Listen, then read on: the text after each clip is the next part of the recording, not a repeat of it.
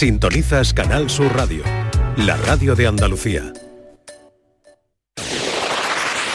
En Canal Sur Radio, gente de Andalucía, con Pepe da Rosa. Queridas amigas, queridos amigos, de nuevo muy buenos días. Pasan cuatro minutos de la una y esto sigue siendo Canal Sur Radio.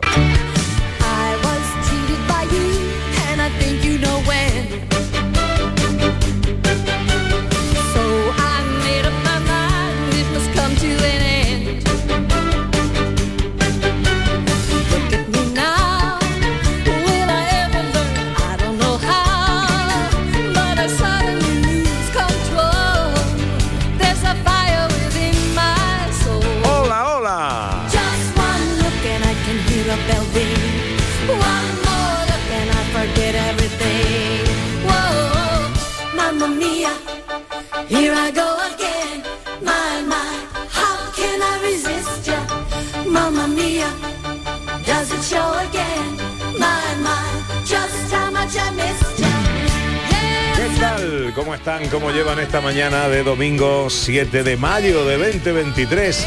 Día de las mamis. Ojalá en la compañía de sus amigos de la radio lo esté pasando bien la gente de Andalucía. Tercera hora de paseo, tiempo para la fotografía con María Chamorro y tenemos final de mes. Tiempo para la accesibilidad con Beatriz García. Tiempo para la ciencia con José Manuel Iges. Y para la receta en un minuto y terminar el programa abriendo el apetito culinario con Dani del Toro.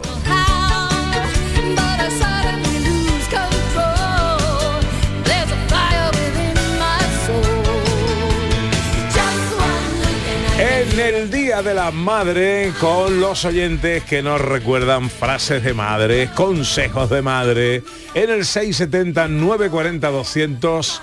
Hola, buenos días. Buenos días, Salvador de Jerez. Hola. Pues yo me acuerdo un consejito que me dio mi suegra una vez, cuando, cuando la primera vez que nos fuimos y la cogió mi mujer, mi novia entonces yo, y nos fuimos por ahí al norte, y, y nos lo dijo para que lo entendiéramos muy bien. Un consejo que doy, tened cuidado que vais dos, no volváis tres. muy bueno. Ya he dicho consejo Qué de bueno. suegra, me lo estaba viendo venir. 670 940 200. Hola, buenos días. Muy buenos días amigos de Canal Sur, desde aquí desde Granada, Gabriel del grupo Ojos de Blues. Os dejo dos Hombre. frases gloriosas. Hay una que dice, ¿y si tus amigos se tiran por un barranco, tú también? Sí. Luego hay otra que es la frase más épica, cuando no encuentras algo, tu madre desde la otra punta de la casa, que, que te dice, ¿a qué voy yo y lo encuentro? Eh. Un abrazo muy fuerte.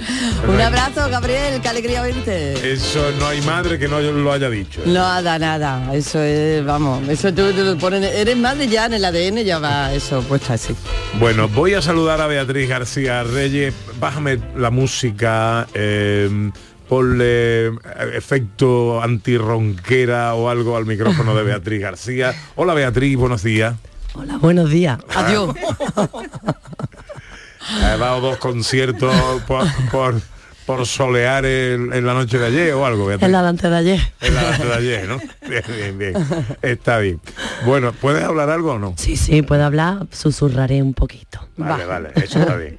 Hoy de que hablamos en el tiempo de la inclusión y la accesibilidad. Pues mira, hoy traemos a la sección al Instituto Andaluz de Patrimonio Histórico y a su proyecto Divulgando Ciencias sin Barreras.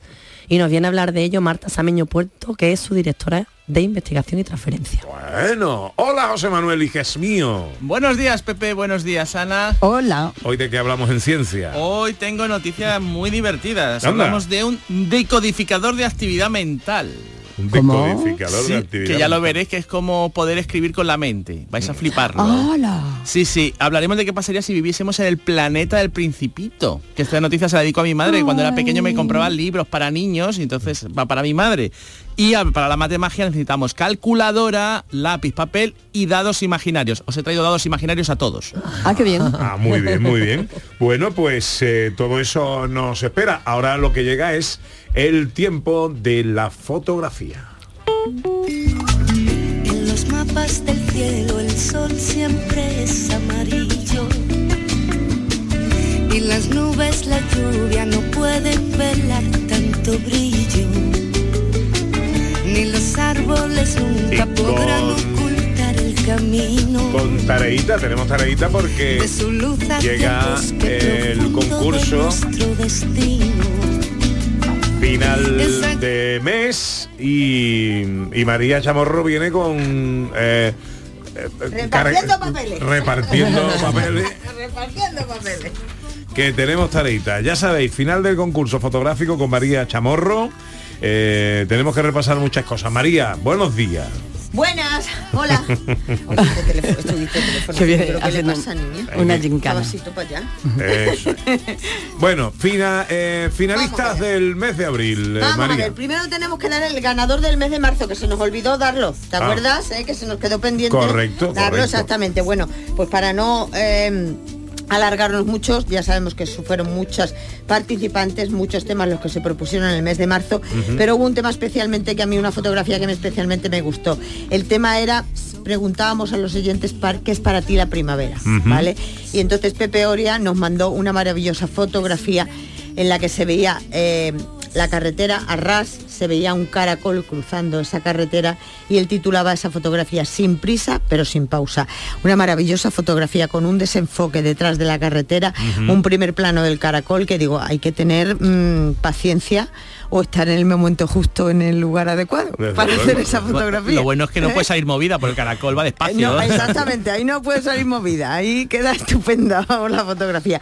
Pues él es el ganador del, el ganador del mes de marzo. Del mes de marzo. Exactamente. Vamos con los finalistas del mes de abril. Vamos con los finalistas. Tuvimos la Semana Santa de por medio ¿eh? y entonces tuvimos un primer eh, tema que eran instrumentos musicales, ¿vale?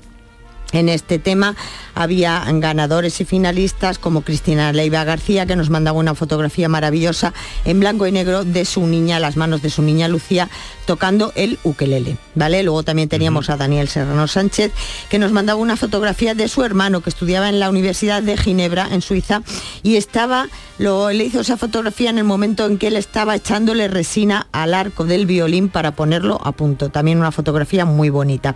Y luego también Luz María González Joaquín nos mandaba una fotografía de su bandurria que nos decía, nos contaba que ya tenía 50 años la bandurria y recuerdo, recordaba esas noches de tunas en el pueblo. Y nos comentaba que estuvieron en el programa La Guagua. ¿Os acordáis del programa La Guagua. Sí, pues ella, estuvo, ella estuvo con su tuna allí eh, tocando. A- Luego a- había... ayer estuve yo de Tuna, ayer fue Ayer. el certamen de estuviste Tuna tú de. Sevilla.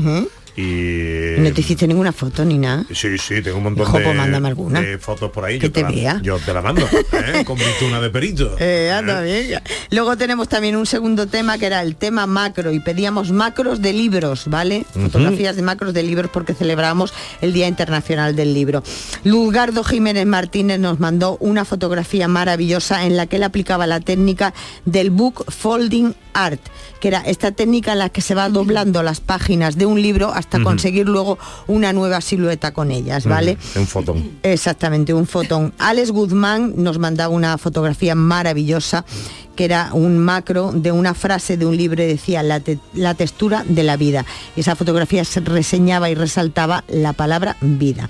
Y luego también Eladio Montaño Rodríguez nos mandaba una fotografía muy bonita, con mucho recuerdo, en la que nos, nos mandaba el canto de un libro y ese canto de ese libro con la, con la fotografía macro, pues se veía lo desgastados que estaban las hojas, lo, mm, lo manoseadas que estaban las hojas, lo- una fotografía muy muy bonita, conseguida muy bien. Y la, la titulaba Los años y el descuido hacen mella. Bueno, pues esas son las reseñas, el repaso a los ganadores de los finalistas del mes de abril. Hay que nombrar un ganador. Exactamente, pues tenemos un ganador y el ganador es Eladio Montaño Rodríguez con esa fotografía maravillosa que nos recuerda el paso de los libros cada vez que lo abrimos y manoseamos y leemos sus hojas. Por lo tanto, el, eh, los ganadores del mes de estos dos meses que, en fin, nos faltaba pendiente el mes de marzo, Exactamente. Pepe Oria y el ganador del mes de abril, Eladio Montaño. Como sabéis, ganadores de ese magnífico premio para pasar un fin de semana en alojamiento y desayuno en cualquiera de los hoteles Villas de Andalucía, a saber, Ana Carvajal, Laujar de Andarax. Laujar, eh, José Manuel, Grazalema. Grazalema, María, Bubión. Bubión, Beatriz o lo que queda de ella, Priego de Córdoba. O este señor de Burgos que tengo aquí al lado. ha, ha dicho Priego. Y me falta uno que es Cazorla. Bien, Pepe, bien. Ahí estamos. Bueno, pues eh, tenemos ya a Miriam con nosotros, ¿no? Exactamente, tenemos a Miriam. Hola Miriam, Miriam es la portavoz de Hoteles Villas de Andalucía. Buenas tardes Miriam.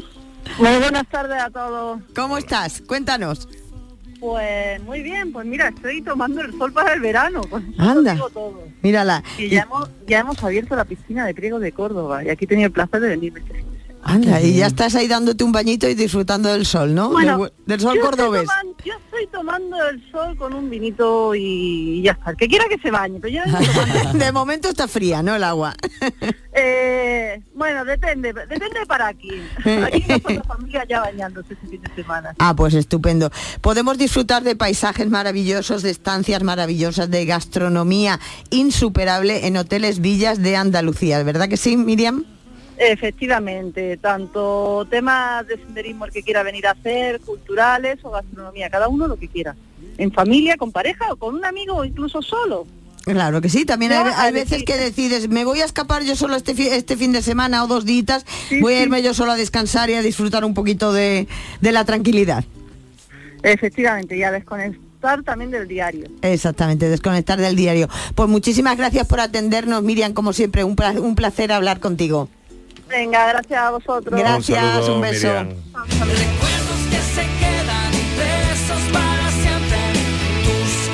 Bueno, recuperamos el presente, tenemos que hacer eh, reseña Exactamente. de los tem- del tema de esta semana. Exactamente, del tema que proponíamos la semana pasada, que el tema que proponíamos eran enrejados. ¿vale? Entonces tenemos una primera fotografía que nos ha mandado Paco Vázquez que dice, ¿qué historias guardará?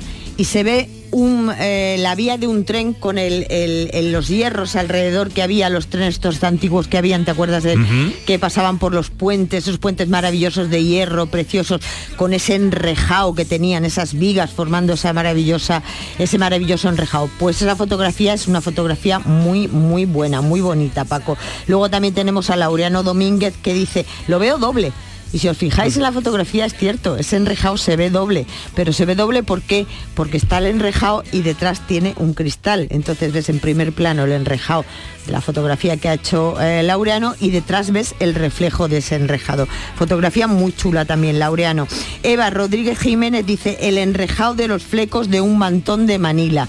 Me parece una fotografía muy curiosa, muy bonita y además se ha utilizado, ha utilizado la imaginación, porque claro, un enrejado, todo el mundo pensamos en un rejado y pensamos o en una rejilla de red o pensamos en algo metálico, pero ella se ha ido a los flecos de un mantón de Manila ¿eh? y lo ha Mm, fotografiado, muy bonito. chulo.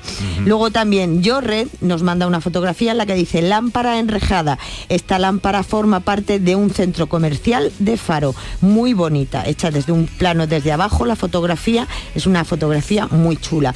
Clara R. R. Valderrábano Monteagudo nos manda una fotografía que la titula Maestranza y se ve la fotografía, la plaza de la Maestranza de Sevilla a través de un enrejado, de un círculo, de una reja. Es una fotografía muy bonita, está muy bien hecha. Y David Pitel Cuadrado nos manda una maravillosa fotografía en la que se ve una verja, un enrejado de una verja, y entre esa verja aparece y sale una amapola. Mm. Bueno, pues eh, muchas reseñas para este tema de los Sí, sí, es que ha habido cerca de 100 fotografías, ¿eh. Pepe? Maravilla. Maravillosa. Qué bueno, qué bueno, qué bueno. ¿Y tenemos ganador o ganadores? Pues tenemos eh, ganadores, mira, están eh, finalistas en este caso, ¿vale? Para el mes de, el mes de mayo. A Eva Rodríguez con ese maravilloso mantón de Manila, Yo Red con esa lámpara estupenda del Centro Comercial de Faro, Clara Valderrábano con la maestranza, esa maestranza maravillosa que se ve a través del círculo del enrejado y David Pitel con esa maravillosa fotografía, con esa amapola y ese enrejado, esa valla. Bueno, muchos eh, finalistas eh, para este mes de mayo, para el concurso del mes de mayo, con esos cuatro ganadores esta semana, enrejados, con Eva Rodríguez, Jorret, Clara Valderrábano y David Pitel, ganadores de esta semana. Tema para la semana que viene. Bueno, pues no podía ser otro que el de madres. Vamos a hacer fotografías a nuestras madres, ¿vale? Vamos a hacerle fotografías bonitas a nuestras madres. Pero no fotografías que tengamos guardadas de ellas, de si nos falta la madre, como ya a mucha gente, pues bueno, pues no vamos a poder realizar esa fotografía, pero podemos recordarla siempre, ¿no? Y también pues fotografías de ahora, de nuestras madres, de las que están con nosotros, ¿vale? De las que tenemos al lado, como mandaba ese oyente que la tenía al lado a su madre, ¿no? Esperando allí para echar un paseíto los dos. Pues fotografías de madres. Queremos ver a nuestras madres, a nuestras mamás maravillosas en esas fotografías. Pues ese es el tema ya para el concurso fotográfico para esta semana, Madres. Gracias, madre. Adiós, padre.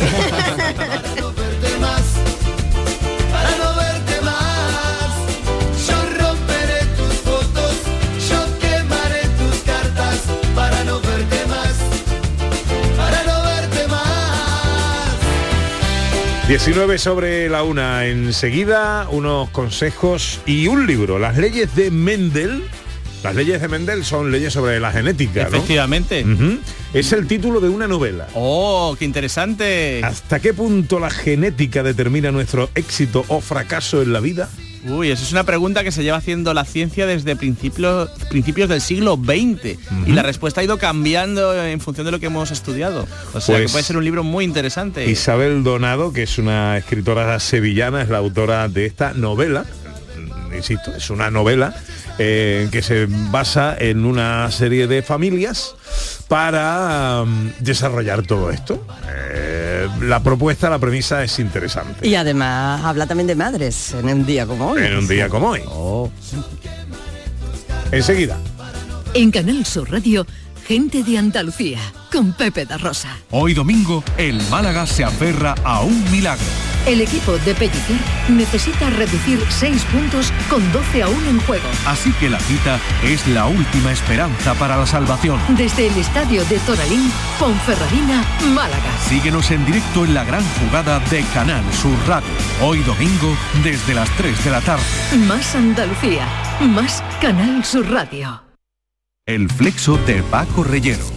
Las historias, anécdotas y curiosidades de destacados intelectuales españoles. Conoce a estas personalidades en una atmósfera única. Un viaje sonoro artesanal de la mejor radio. El flexo de Paco Reyero. Los lunes desde la una de la madrugada. Más Andalucía, más Canal Sur Radio.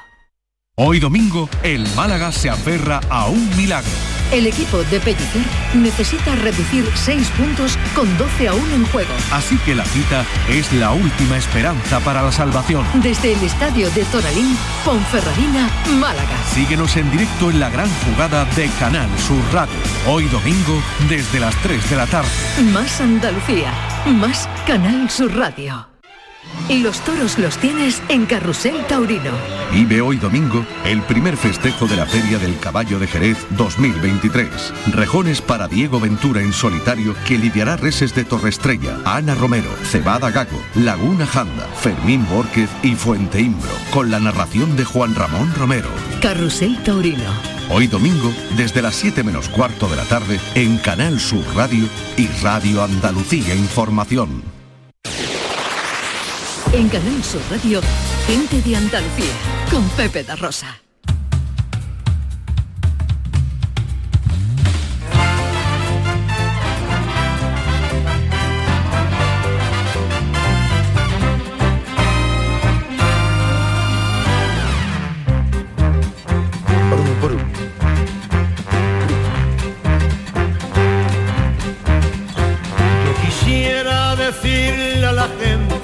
Lo que mi alma siente cuando pienso en ti.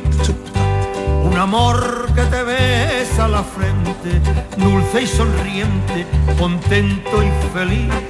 Vivan las madres. Cita María del Carmen, en mi corazón se me vuelve tu querer cante campero y cantando te digo cuánto te quiero, flor bendita de mi vida y mi ilusión. Llega un mensaje que dice, felicidades a todas las madres, menos a la de Marco, que dejó tirado al chaval con un mono piojoso al hombro. A esa mujer tan buena y valiente, de inmaculada frente, ceñida Bueno, hablemos de mm, eh, las madres eh, como, no diría que como tema, pero sí como excusa para una novela.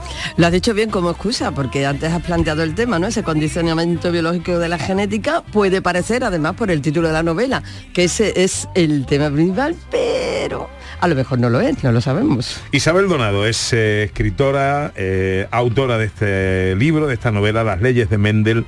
¿Hasta qué punto la genética determina nuestro éxito o fracaso en la vida? Hola Isabel, buenos días.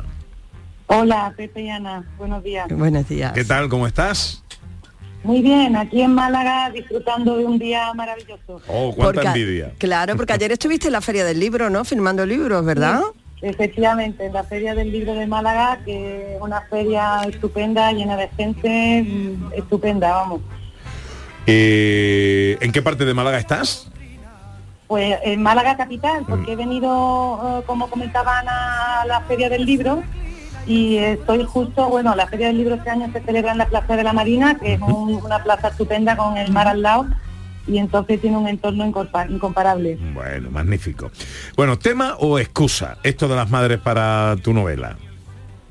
Pues mira, eh, la novela se llama Las leyes de Mendel porque mm, Mendel fue un fraile agustino que está considerado el padre de la genética, ¿no? Porque fue el primero que demostró cómo se transferían los rasgos genéticos. Tiene tres leyes, la ley de la uniformidad, que donde todos los caracteres se transfieren al ejido, la ley de la segregación, que donde los caracteres se transfieren en una pro- proporción de 1 a 4, y la ley de la transmisión independiente, ¿no? que es cuando se transfieren de manera aleatoria.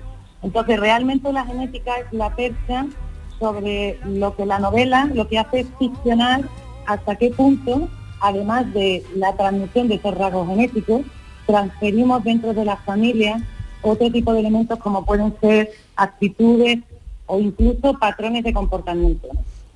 Hemos dicho antes la figura de la madre, ¿no? En esta novela la figura de la madre es fundamental.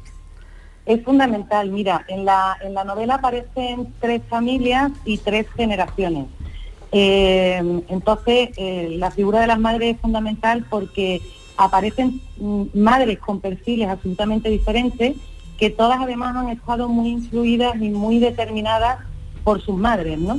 Y eso es un poco lo que también se va viendo en la novela, porque el mundo de la familia, que es un mundo muy dicotómico, ¿no? Porque es donde más y menos se perdona, donde más y, y menos se exige, el reino del desinterés, pero también puede ser el más interesado de los amores, ¿no? Y toda esta dicotomía eh, se va viendo eh, en las distintas generaciones y en las distintas relaciones que le ocurren a, los- a los personajes de la novela. ¿no? Isabel tiene además una estructura, una construcción que es muy diferente, ¿no? ¿Por qué, por qué lo has hecho de esa manera? Pues mira, eh, la novela transcurre durante 70 años. eh, claro, las familias hace 70 años no eran como las familias de ahora, ¿no? Ni, el- ni el rol de las madres hace 70 años era como el de ahora. Eh, pero está construida eh, todo el tiempo en presente, es decir, cada capítulo se ha narrado en escenas muy cortas, eh, en momentos de alto impacto para la vida de cada uno de los personajes, ¿no? Entonces a lo mejor vemos a un personaje cuando tenía 6 años, cuando tenía 12, cuando tenía 25 y cuando tenía 30, ¿no? Y han sido los momentos que le han marcado en su vida. Está narrada en tiempo presente porque la intención que yo tenía es que el lector acompañase al personaje justo en ese momento de alto impacto para que se pueda entender por qué le ha marcado tanto o por qué le ha definido tanto en su personalidad. ¿no? Y, y- y al margen de lo que ocurre a, o lo que le ocurre a las familias en el libro, ¿no? ¿Nos, nos ayudará de alguna manera a entender lo que ocurre con las nuestras o es solamente novela y queda solamente en novela? No, no, no, mira, eh, me están llegando opiniones muy, muy interesantes de lectores y muchos me están diciendo que están aprendiendo cosas de ellos Ah, qué que bueno. no sabían, que no sabían, ¿no? Eh, porque yo creo, me interesaba mucho profundizar en la idea de libertad, es decir, eh, es cierto que eh, se nos transfieren genes, que vivimos en un entorno, que hemos tenido una educación y que todo eso nos puede condicionar o incluso determinar. Pero la idea de fondo que hay en el libro es qué podemos hacer con todo eso eh, precisamente para que no nos determine, ¿no? Y entonces al final los personajes con todo ese bagaje van tomando decisiones. Y una idea que hay dentro del libro es eh, que casi influye más las decisiones que vamos tomando con ese bagaje que, que el propio bagaje en sí. ¿no? Muy qué bueno. Puede que esto sea, Isabel, una de las razones por las que está teniendo tan buena acogida. Sí, yo, yo creo que sí, porque mira, como hay un refrán, ¿no? Que dicen todas las familias eh, cuecen habas, ¿no? Entonces, eh, familias tenemos todos, todos hemos vivido momentos a lo mejor que nos han hecho más daño o incluso que han sido muy positivos en nuestra vida y entonces em, hay tantísima variedad de personajes porque hay como 18 personajes y, y la gente lo que me comenta, porque el libro está teniendo buena acogida muy en el boca a oreja, que es un, un modo muy auténtico de que lo tenga, ¿no? Eh, porque todo el mundo se siente identificado con alguna escena, con algún momento, con incluso alguna vivencia, ¿no? Y no siempre con la madre como figura eh, siempre buena. Es. E- Es cierto, es decir, hay por ejemplo un personaje, Alfonsa, que casi podríamos considerarla como una madre monstruosa, ¿no? Eh, entendiendo por ese tipo de madre que, bueno, porque no es refugio, que no es amor, que no es... Pero también eh, el libro eh, va explicando a cada uno de los personajes. Si no justifica el comportamiento, sí te lo va explicando, porque Alfonsa no es así porque sí, es así porque le han ocurrido una serie de cosas en su vida, ¿no? Entonces, eh, permite como aumentar, yo creo, la comprensión de que al final, por encima de madres, cosas, etcétera, pues somos mujeres, somos personas y a todos nos influyen determinados aspectos, ¿no? De nuestra vida, cosas que nos ocurren.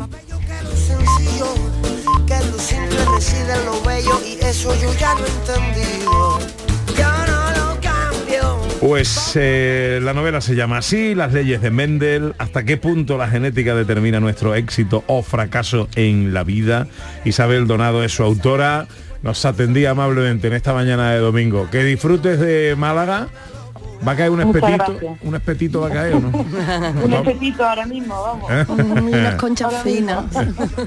Un besito muy fuerte, Ana y eh, Isabel, y felicidades por la novela. Muchas gracias, Ana. Hasta luego. Una y media llega el tiempo de la accesibilidad.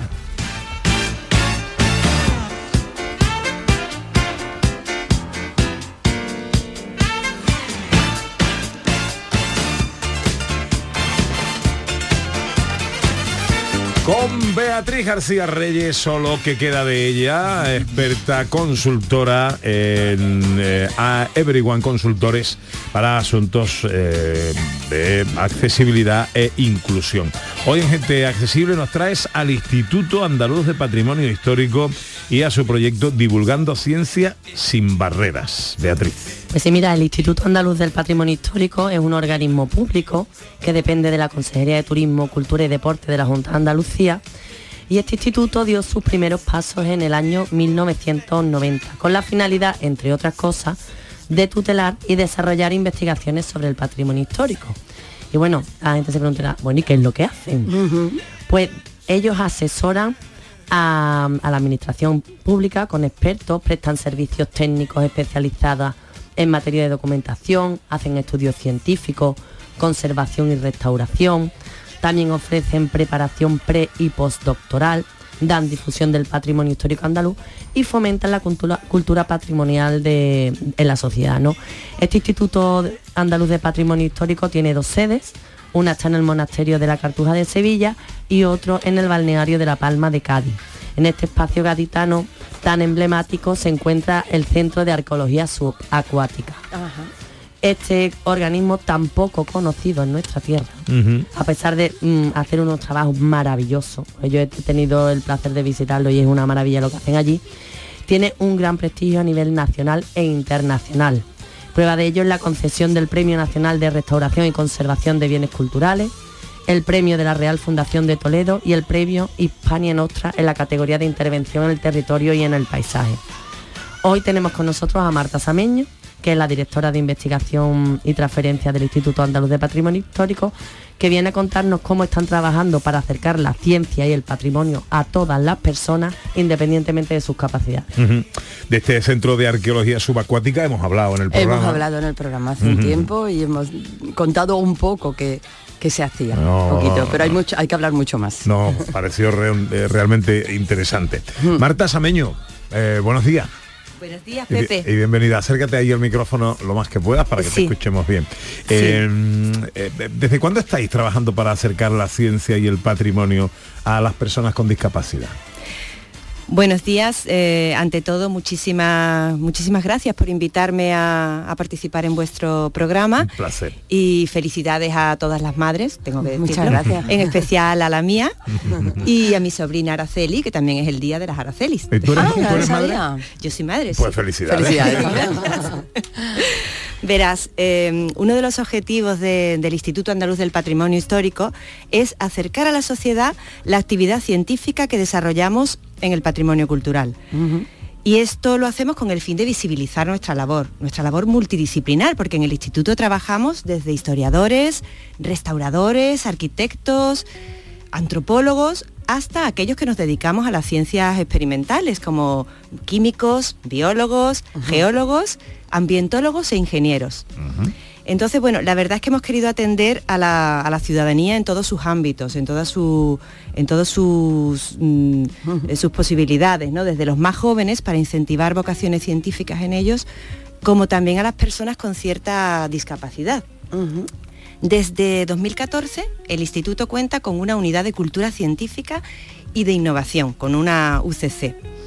Y, y es desde aquí con- donde participamos en, en jornadas europeas de patrimonio, jornadas europeas de arqueología, ferias como la Feria de la Ciencia, la Noche de los Investigadores, etcétera. Muchas actividades para divulgar la labor, como digo, multidisciplinar que hacemos en el, en el instituto. Y en el caso de lo que estamos hablando, eh, del acercamiento a las personas con discapacidad, ¿cómo lo estáis haciendo?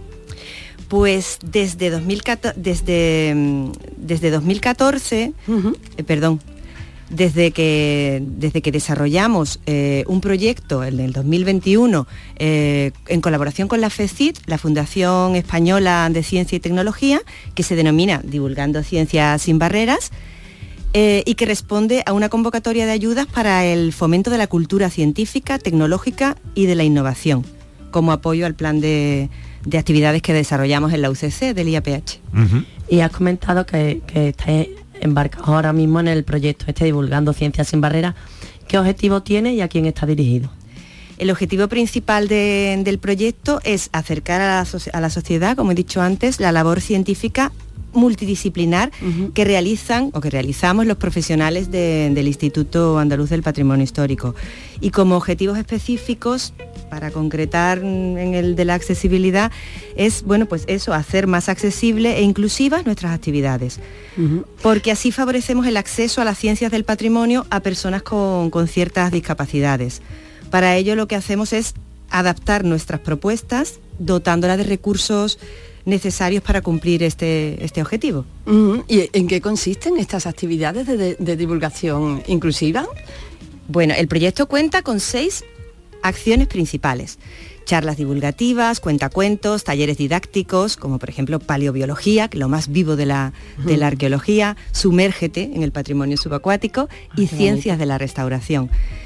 Mm, pero también tenemos visitas, hemos ampliado nuestro programa de, de visitas tanto a la sede de Sevilla, en el Monasterio de la Cartuja, como a nuestra sede en el Balneario de La Palma, en el Centro de Arqueología Subacuática. Eh, y sobre todo durante la, temporada estival. Este Ajá, verano claro. vamos a ampliar el programa de visitas para personas con, con discapacidad, con ciertas discapacidades, tanto audiovisuales como discapacidad auditiva o de movilidad. ¿Y cómo las hacéis accesibles estas actividades, Marta?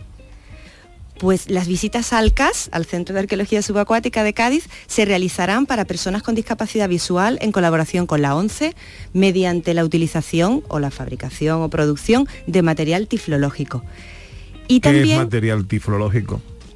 bueno, es un material para que puedan tocar, como no, como son personas con discapacidad visual, para que ellos puedan tocar aquella, aquello que, nosotros vemos y que ellos pueden, por la percepción, por el tacto, pueden Bien. utilizarlo. Pero también vamos a hacer visitas para personas, para personas con discapacidad auditiva eh, mediante la traducción simultánea de lenguaje de signos.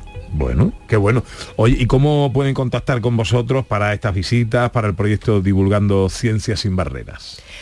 Como decimos en el IAPH, nuestras puertas siempre están abiertas, pero para organizar mejor las visitas, eh, lo mejor es contactar por correo electrónico a la dirección visitas.iaph arroba juntadeandalucía.es o, o en nuestra web, en la web del IAPH. Del Instituto Andaluz del Patrimonio Histórico. Pues eh, Marta, un placer tenerte con nosotros. Un placer venir, Eh, estar aquí con vosotros. Y da gusto hablar de estas cosas, ¿no, Beatriz? Hombre, sí, ¿Eh? la verdad es que sí, además que tienen mm, son una- un trabajo mm, muy concienzudo, muy concienzudo y, y que hasta que yo no fui a visitarlo hace un montón de años con otro trabajo, yo me quedé muerta con lo que allí había. Digo, esto, esto hay que enseñarlo. Es que aquí viene a restaurarse cosas de todo el mundo. Es que es una maravilla.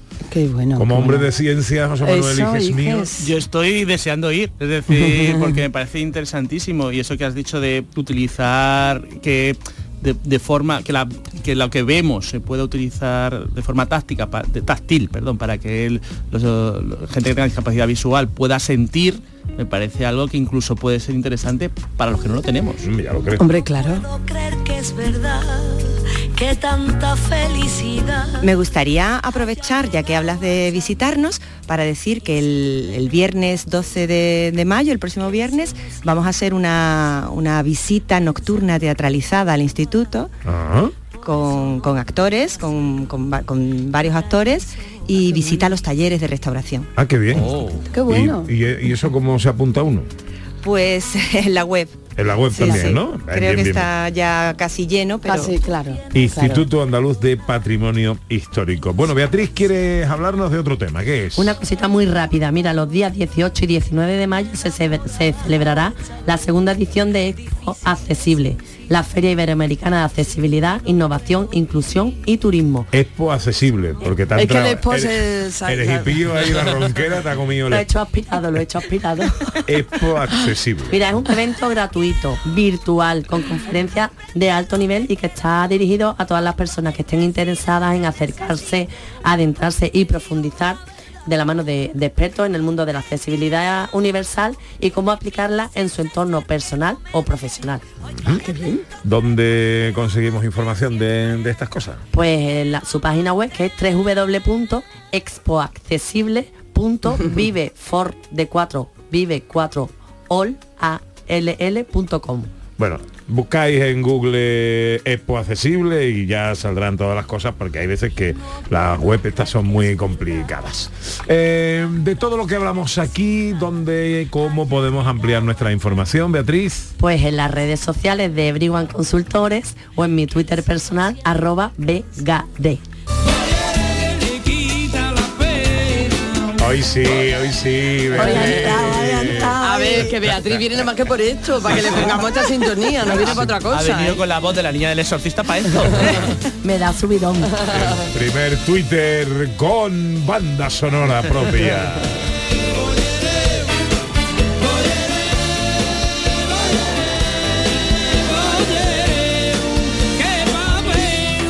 Vamos con la ciencia.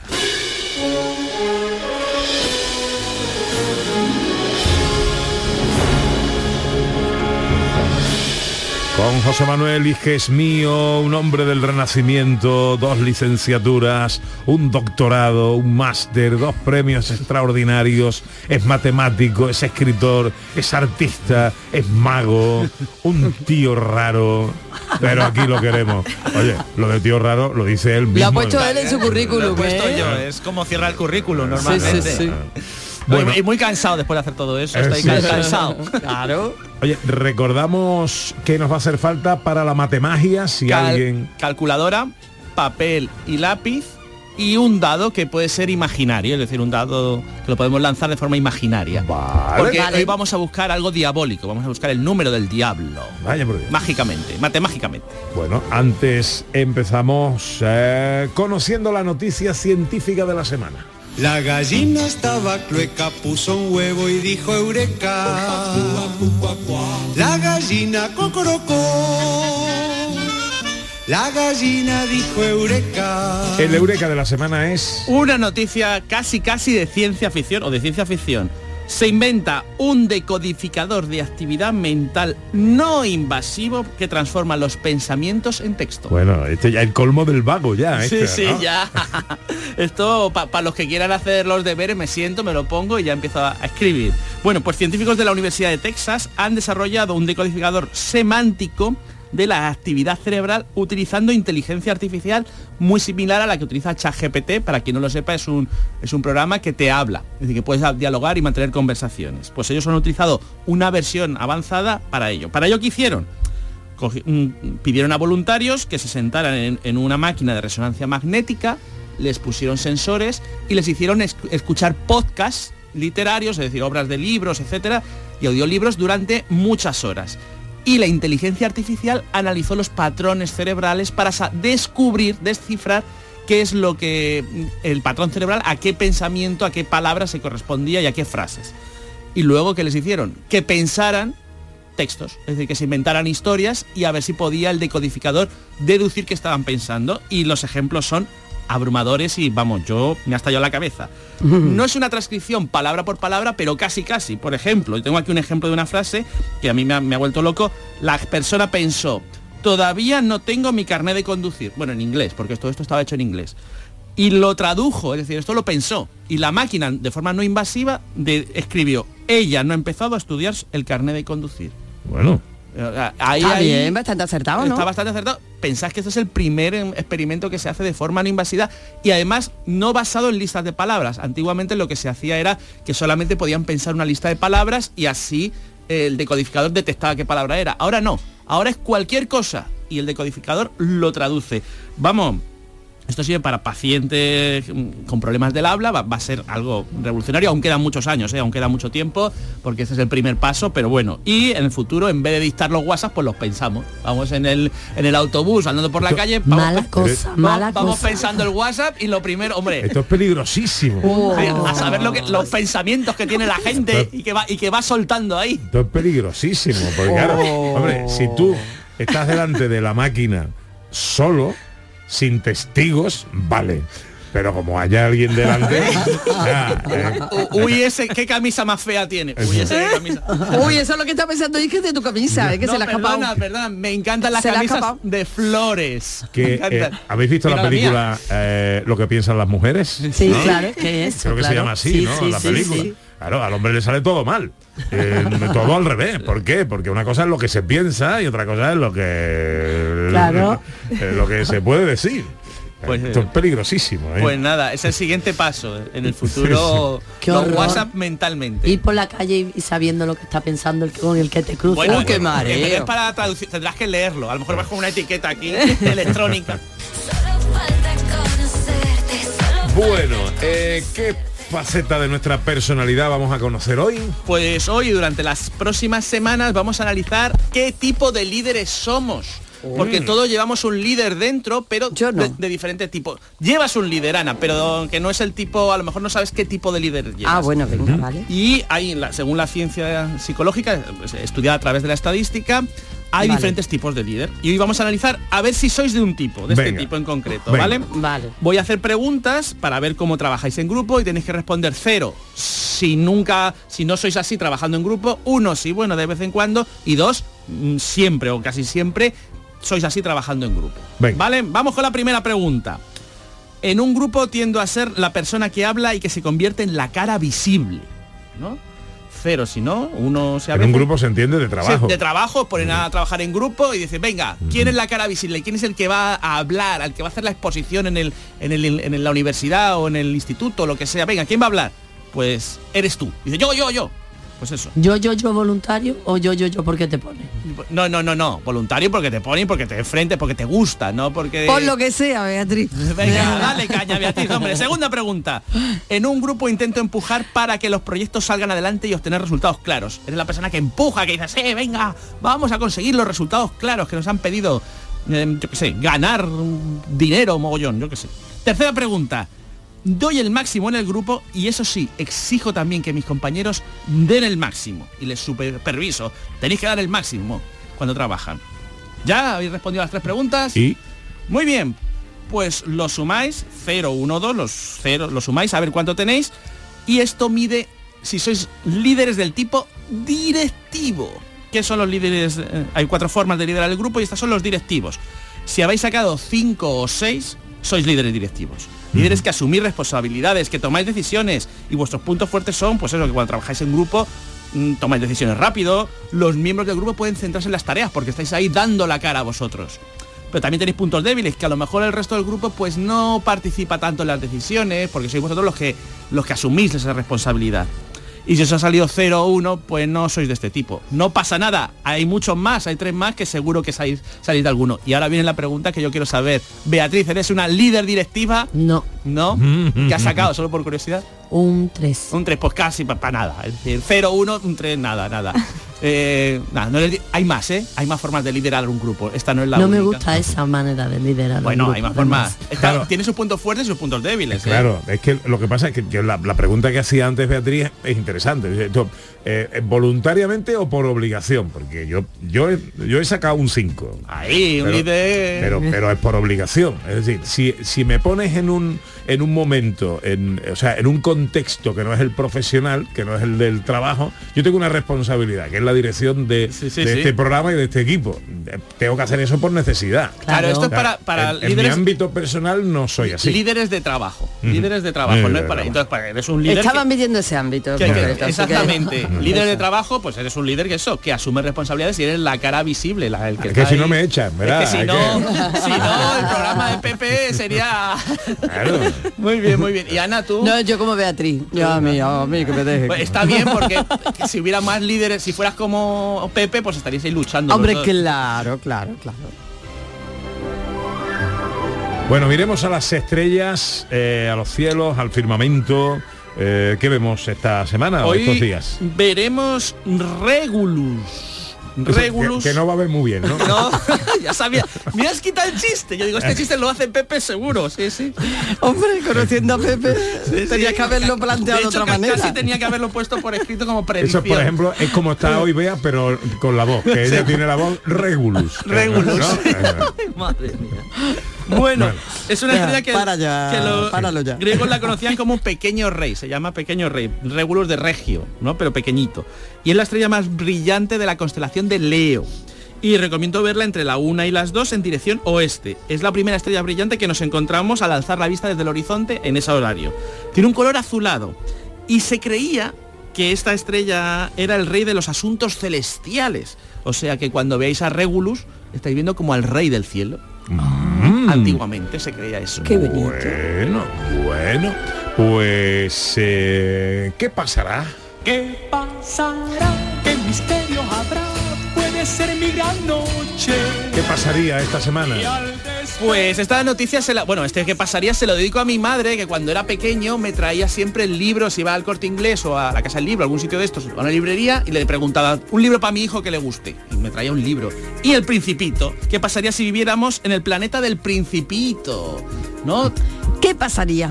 Pues vamos a suponer que, ese- que existe un planeta que es así, que es un planeta tan pequeño como el del Principito, pero que tiene toda la masa como el de la Tierra, es decir, que la gravedad es como la de la Tierra, porque si no, un planeta así no podríamos vivir, nos iríamos al espacio, no, no, sería muy Claro. pequeñito, ¿vale? Bueno, pues pasarían cosas muy curiosas científicamente hablando. Lo primero es que si estamos de pie en el planeta, eh, sentiríamos como una... ma- nos marearíamos, porque el- los pies tendrían más gravedad que, que la cabeza. Que la cabeza estaría como más sin gravedad, ingrávida, y, y sentiríamos fuerzas de marea. La segunda de las cosas que pasaría, y esto es muy divertido, es que si somos capaces de hacer un mate en una, en una cancha de baloncesto, pues pegando un salto del tamaño de un mate, los jugadores de baloncesto podrían escaparse del planeta volando. ¿No? Harían ¡wow! y del salto salían volando. Sí, sí, sí, sí. Pero ¿qué pasa? Y dice, oye, yo no soy jugador de baloncesto, yo no doy mates. Da igual, si corres muy rápido en línea recta, muy, muy rápido, Te sales del te sales del planeta. también volando. ¿No? Haría "Oh", y sales con- volando. Pero si corres un poquito rápido y un poquito no rápido, entras en órbita en el planeta, ¿no? Y te Ay. pones a dar vueltas en el planeta de forma ahí a lo loco, girando de un lado para otro. eh, y esto sería algo maravilloso. Vamos, qué maravilloso vivir en el planeta del Principito. Para que veáis que científicamente también ese planeta es mágico. Bueno, ¿tenemos tiempo para la matemagia? Sí. Venga. Pues vamos allá. Pues hoy vamos a buscar el número del diablo, el 666, que a veces hay que escuchar, como en los discos, que hay que escucharlo al revés. Con hay que Beatriz ya se Ah, sí, sí. Este, es- este juego de matemagia es para ti, Beatriz. Conmigo, ¿eh? Este es para ti, te lo dedico a ti, Beatriz. Vamos a buscar quién te está poseyendo. Entonces, lo primero es que papel, calculadora, etcétera. Eh, escoged un número entre el 1 y el 9, que no sea el 1 para que no sea muy bajo, escoged ese número y apuntadlo. Ese número va a ser la semilla del diablo. ¿No? Recordad ese número que es la semilla, porque sois muy malignos vosotros. Y ahora a ese número le restáis 1 en la calculadora y lo que os dé lo multiplicáis por 9 tenéis ahora un número de dos cifras. Vais a coger la cifra de las unidades, es decir, si os ha salido el 14, cogéis el 4, ¿vale? Y esa cifra de las unidades se la vais a sumar a la semilla del diablo de antes. Y vais a tener otro número, ¿vale? Es decir, si os ha salido el 4 y habéis pensado en el 3, yo qué sé, pues sería 4 más 3, 7, ¿vale? Le sumáis. O sea, espérate, sumamos el, el- La cifra de las de las unidades al, la- número inicial que pensáis. Al, número inicial, sí, a la semilla del diablo. Vale. ¿Vale?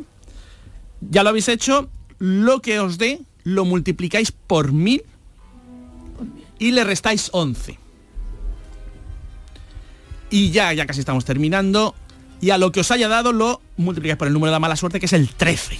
¿no? pues ya, no. Y os saldrá un número grandísimo de muchas cifras, Sí. 6, 7 cifras, las que sean. Y ahora imaginad que tenéis un dado imaginario, tiráis el dado Sí. y os ha salido un número del 1 al 6 y lo vais a multiplicar este número de 6 o 7 cifras por el dado, con lo cual es algo al azar ya, totalmente. ¿Vale? Si os ha salido el 4, pues el número de 6 o 7 cifras lo multiplicáis por el 4. ¿De acuerdo? Sí, y tenéis un número de 6 cifras, 7 cifras, ¿no? Muy, muy grande. Me he perdido. Vale, los Sí, demás... no- Sí, sí, seis cifras tengo. Seis cifras. Seis cifras, vale, pues si tenéis por ejemplo un número de seis cifras, ahora vamos a partirlo por la mitad, pero no dividiéndolo, sino las tres primeras cifras y las tres últimas. Bien. Y vamos a sumar esos dos números. Tenemos las tres primeras cifras y las tres últimas y las sumamos.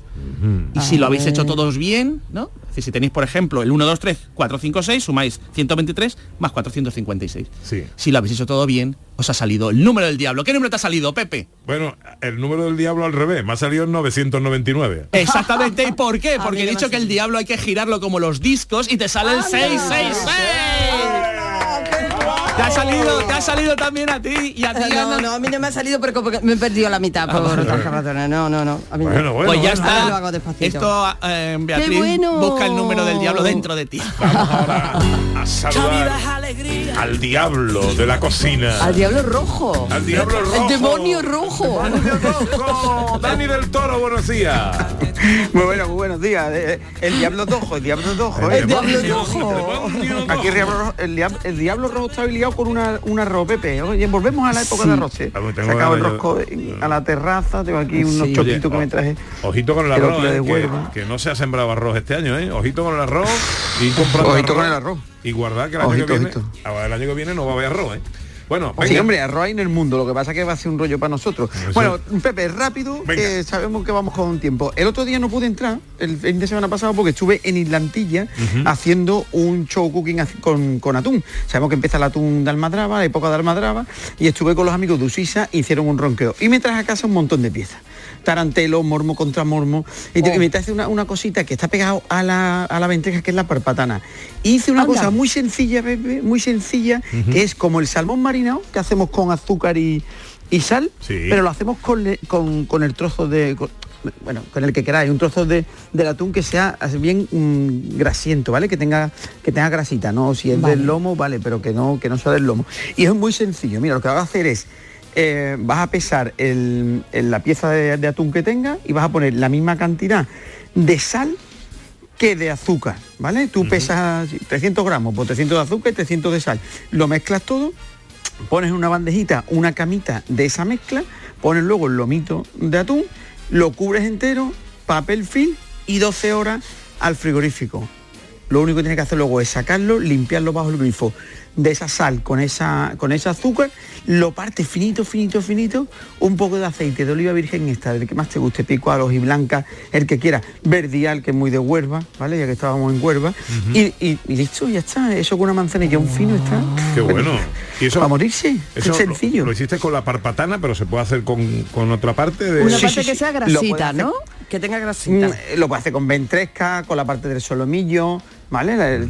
Con la, mm, conviene que sea, que sea un poquito graso, ¿sabes por qué? Porque luego eso va a co- a encoger, lo que estamos haciendo es una especie de salazón, entonces nos, nos interesa para que no que, para que nos quede jugosito, que no sea una, una parte muy magra, ¿vale? Perfecto. Oye, que, que es el solomillo, pues también lo dejan menos horas, es decir, mientras, Ajá. mientras ¿vale? Mientras más, más magro, por así decirlo, menos grasa, lo que va a hacer es dejarlo menos tiempo en ese marinado.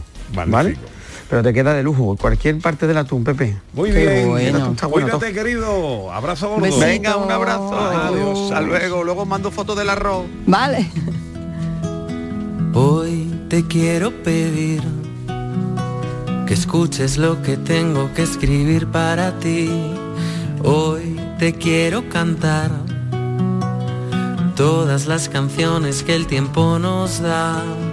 No me voy a perder. Si estoy ahora en la cima te lo debo también. Adiós, José Manuel Iges. Adiós, Pepe. Adiós, Cuídate. Ana. Adiós. Adiós, Beatriz. Adiós. Marta Sameño, directora de investigación y transferencia del Instituto Andaluz de Patrimonio Histórico, gracias por venir a tu casa. ¿eh? Gracias a ti. Adiós, Ana Carvajal. Adiós, Pepe da Rosa. Un besito a mi mami, que voy a comer con ella para celebrar. Felicidades. María Chamorro estuvo pendiente de todo en la producción y el gran chiqui, don Antonio Franco, en los botones. Pero estaré, resistiré. Nos vamos, se quedan con la información. Nosotros volveremos el próximo sábado, si Dios quiere, a partir de las 11 de la mañana. Ojalá estén todos ahí, sean inmensamente felices. Felicidades a todas las mamis. Cuidadito en la carretera si cogéis el coche. Y hasta el sábado que viene, si Dios quiere. Si miro cada noche tu foto en la pared, es inútil llorar.